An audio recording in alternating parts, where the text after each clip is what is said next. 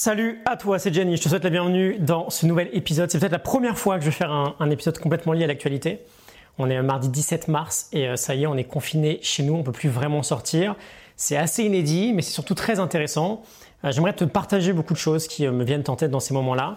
Reste bien avec moi jusqu'au bout, c'est vraiment important. J'aimerais te proposer en fait une sorte de feuille de route. comment réagir face à ce type d'événement relativement chaotique et surtout on va faire le même travail que d'habitude.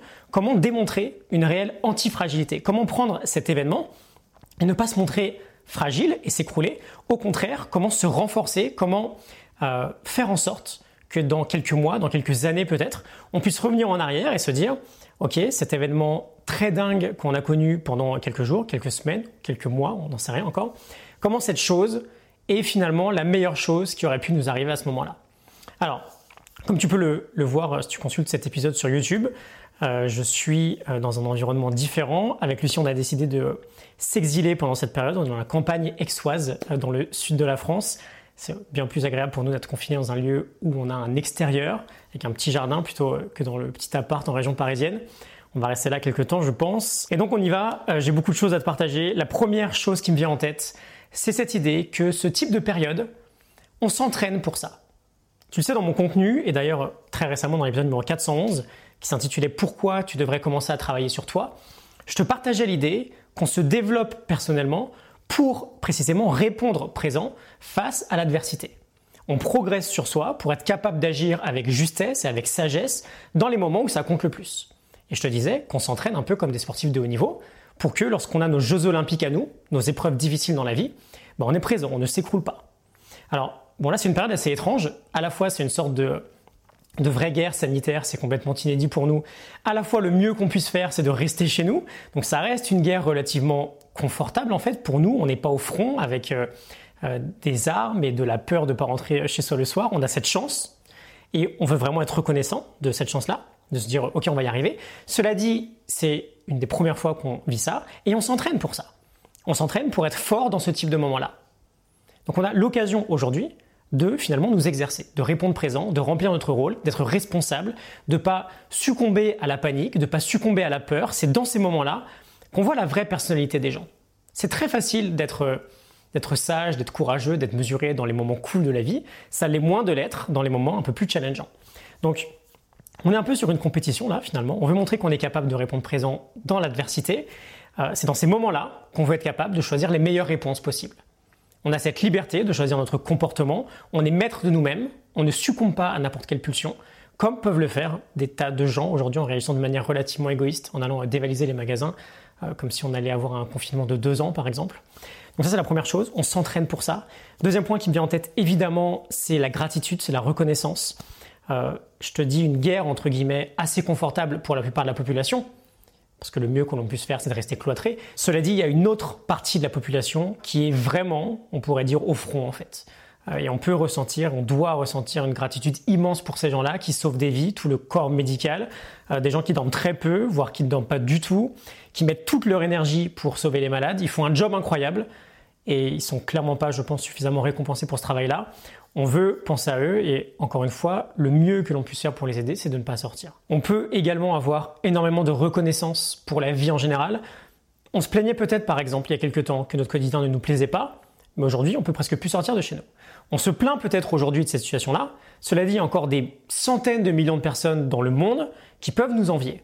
On est chez nous, on, a un toit, on a de la nourriture, on a Internet, on a une liberté euh, d'action relativement importante quand même, on peut vivre normalement à l'intérieur, mais normalement tout de même, on a cette chance énorme et on veut en avoir conscience. Troisième point, euh, c'est comme toute période de crise finalement, il va y avoir des gagnants, il va y avoir des perdants. Et perdre ou gagner, la bonne nouvelle, c'est que ça va dépendre principalement de comment on va réagir nous face à, à cette crise-là, face à l'obstacle. Il n'y a pas de perdant, il n'y a pas de gagnant à l'instant T. On peut avoir par exemple une entreprise qui ferme aujourd'hui à cause de tout ça, et se dire qu'on est grand perdant de, ce type de crise, et malgré ça, prendre des mesures dans sa vie qui vont faire que dans 5 ans, bah en fait, on sera gagnant dans l'histoire. Et comme dans toute période de ce genre, il y a de la destruction et il y a de la construction. Et on peut faire partie de la construction. On peut réaliser par exemple que ce type de période que l'on connaît aujourd'hui, ce sera probablement pas la dernière. La fragilité du système qu'on te vend au quotidien, elle est incroyable. Tu as un virus Et c'est terminé, c'est shutdown complet de presque toute la planète. Et être trop dépendant de ce système-là, bah, c'est accepter sa fragilité. Et donc accepter d'être tout aussi fragile. Alors qu'au contraire, on peut se dire, ok, si ça se reproduit dans 5 ans, dans 10 ans, ou pire encore, une fois tous les 10 ans, jusqu'à la fin de ma vie, bon, là c'est cool, il y a l'État qui va payer pour euh, mon salaire, pour euh, ce qui va se passer, mais est-ce que la prochaine fois, je vais pas devoir vendre ma maison et me retrouver sans emploi? J'en sais rien. Ce qu'on sait, c'est que quand on est dépendant de tout ça, on est moins libre que les autres. Et cette vie de choix, aujourd'hui, où on ne dépend pas des autres, on peut se la créer. Et ça peut être une occasion pour commencer à se la créer. Mais pour ça, il faut se prendre en main. Et par exemple, aujourd'hui, je vois une opportunité incroyable pour tous les gens relativement frustrés dans leur quotidien, parce que vivent une vie qui leur plaît pas vraiment, de réfléchir à tout ça. De réfléchir à, ok, comment je peux créer une vie qui m'inspire vraiment? Comment je peux continuer de vivre dans ce type de moment-là? Si tu as un projet, par exemple, que tu veux mettre en place, parce que tu as un exemple, hein, mais ta vie de salarié ne te convient pas, salarié ou peu importe, hein, ta vie actuelle ne te convient pas, bah, c'est le moment, c'est le moment de bûcher là-dessus et de te dire, ok, si dans six semaines, par exemple, je suis toujours confiné, est-ce que j'ai envie de n'avoir rien fait, d'avoir passé mes journées sur Netflix, par exemple, en étant payé à la cool, et limite être dégoûté de reprendre ma vie d'avant, ou est-ce que j'ai envie d'avoir tout donné pendant six semaines pour bosser, pour apprendre, pour développer une compétence, pour créer quelque chose, pour écrire un livre, pour peu importe, mais pour grandir, pour se développer et pour se dire, tiens ok, je reprends mon job là, mais j'ai une belle idée en fait qui euh, s'est développée, qui est devenue concrète, et je peux construire dessus à partir de maintenant. Quand on parle d'antifragilité, ce qu'on veut, c'est se renforcer dans le chaos. C'est presque la définition en fait. C'est de prospérer dans le chaos. Peut-être qu'on est en télétravail aujourd'hui. Un autre exemple. Bon, ben, on a une occasion unique de fournir un boulot exceptionnel pour son entreprise, pour que dans quelques semaines, quand on retourne au boulot, on puisse aller voir son patron et lui dire, bah tu vois, le télétravail finalement, c'est là où je suis le plus efficace. Je te l'ai prouvé. Donc accorde-moi 3-4 jours de télétravail par semaine. Mais bon, c'est juste une idée parmi des milliers d'autres. La question que je veux que tu te poses aujourd'hui, c'est OK, comment je transforme tout ça, tout ce chaos, en un truc exceptionnel pour moi? Je vais te donner deux exemples très concrets me concernant. Euh, je vais te parler de ce que je fais actuellement dans cette situation, mais je reviens juste euh, sur un petit détail. La fin de l'année dernière, je te renvoie à l'épisode numéro 398, 399, je sais plus je m'étais tranché un doigt dans le mixeur et je te disais, ok, comment j'en fais la meilleure chose qui me soit jamais arrivée? Et on est cinq mois plus tard aujourd'hui, et je peux te l'affirmer que de m'être abîmé le doigt, j'ai toujours pas la sensibilité, hein, et je pense que je l'aurais pu jamais, je peux pas vraiment l'utiliser ce doigt. Bon, c'est qu'un doigt, on est d'accord, mais bon voilà, je peux plus faire de piano par exemple, j'ai pas joué depuis cinq mois, euh, je sais pas si je pourrais vraiment rejouer un jour, c'est une vraie passion pour moi, c'est pas idéal comme situation. Bien sûr, j'ai pas perdu euh, une jambe ou je suis pas mort, mais c'est juste un doigt, mais voilà, c'est pas idéal. Je t'avais dit que j'allais prendre des mesures, cela dit, pour ne pas regretter si un jour, justement, là c'est qu'un doigt, mais si un jour je perds un bras ou une jambe. Et je sais qu'aujourd'hui, en fait, et je t'ai dit que je le savais déjà à l'avance, mais aujourd'hui je le sais encore plus, que de me trancher ce doigt, c'est le meilleur truc qui me soit arrivé, même si je l'ai, on va dire, presque perdu, parce que depuis, ça fait trois mois que je fais de la muscu à très haute intensité, je suis en train de voir de vrais résultats, j'avais toujours eu des hauts et des bas dans cette discipline, on peut dire. Je commençais, puis je m'arrêtais. Maintenant, je me fais coacher.